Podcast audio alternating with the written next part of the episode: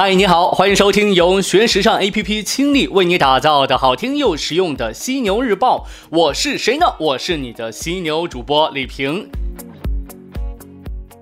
咱们经常会觉得欧美国家的开放程度和文化包容度都很高，在他们的影视剧当中，我们就能感受到一些我们觉得不可思议的画面，人家都能出现。但是最近呢，Tom Ford 的经历告诉我们，事实并非如此。二零零六年，Tom Ford 创立自己的同名品牌。在此之前呢，这位设计师先后为 Gucci 和圣罗兰工作。如今呢，已经五十五岁的 Tom Ford 开始更多的把精力放到电影拍摄上。单身男子和夜行动物都曾获得奥斯卡提名。但是 Tom Ford 本人最鲜明的标签，还是他为穿着暴露的模特拍摄的一系列广告大片，吸引了大量注意力的同时，也成为极具争议性的话题点。然而呢？他近期接受 The Cut 的采访，采访中呢，他表示已经厌倦了公众及相关机构对于时尚广告的严苛审查，这可能致使他逐渐放弃这一风格。美国对待广告方面的保守程度可能超过人们的想象。Tom Ford 向 The Cut 介绍了三个尺度等级的概念。他说，最开始我们在拍摄广告时，会先为各个地区拍摄一个原始版本，然后我们会为中东市场特别拍摄一个版本。很明显，这方面他们有严格的准则，比如男人不可以接触女人，并且每个人都必须着衣。但是呢，现在我们要拍摄三个版本了。普用版本、保守版本和中东版本，其中保守版本就是特地为美国市场准备的。除此之外呢，Tom Ford 指出了时尚界不公正的地方。在品牌营销过程当中，人们可以接受物化女性的行为，却不能接受物化男性。这一系列的监管机制是 Tom Ford 选择在欧洲工作的主要原因。他发现，为欧洲杂志拍摄广告大片的时候，他的创作灵感不会被限制。值得玩味的是，虽然 Tom Ford 更喜欢欧洲的创作环境，但他依旧决定今年九月份将秀场搬去纽约时装周。需要明确的是，Tom Ford 并不会完全杜绝性感，但是呢，他在尝试将风格慢慢的向浪漫主义转型。说到加拿大鹅，如果还以为它只是卖羽绒服的，那你就 out 了。八月十四号呢，这个成立了六十年的品牌宣布正式进入针织衫领域。从今年秋冬季开始，品牌就会上架十五款男女装针织衫。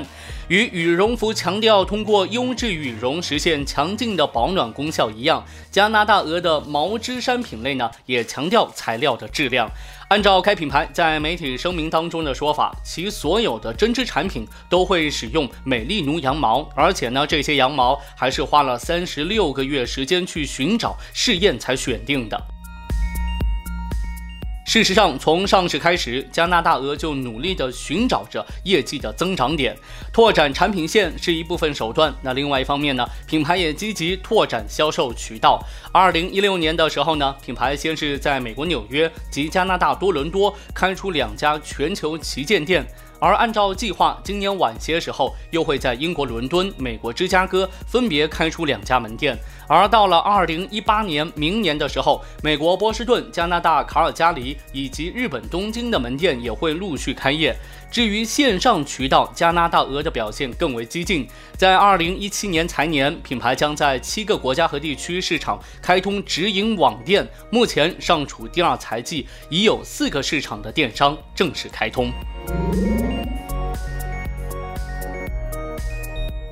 近日，世界四大会计事务所之一的德勤发布其第四期年度报告《二零一七年全球奢侈品力量》。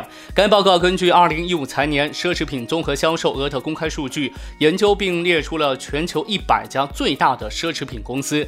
同时呢，报告公布了全球奢侈品公司十强名单，LVMH 集团稳坐冠军宝座，紧跟其后的是拥有卡地亚、江诗丹顿等珠宝腕表品牌的瑞士利丰集团。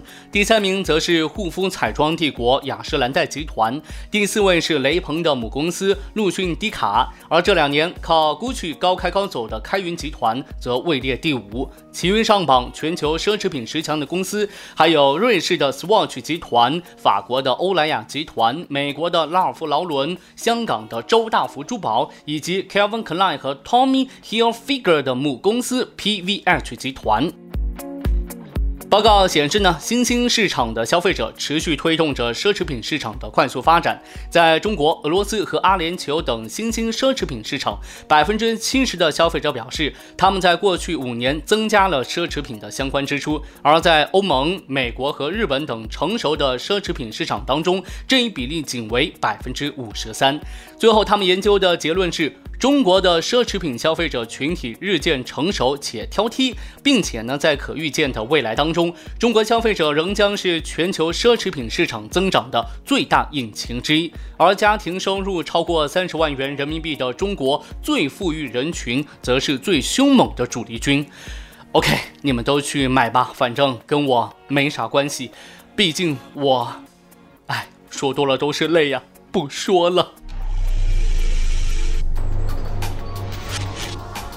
好的，最后呢，有一句话必须得说，那就是如果说您想要学习和了解更多时尚方面的内容，可以随时关注和下载我们的学时尚 APP，别忘了学时尚就上学时尚 APP 哦。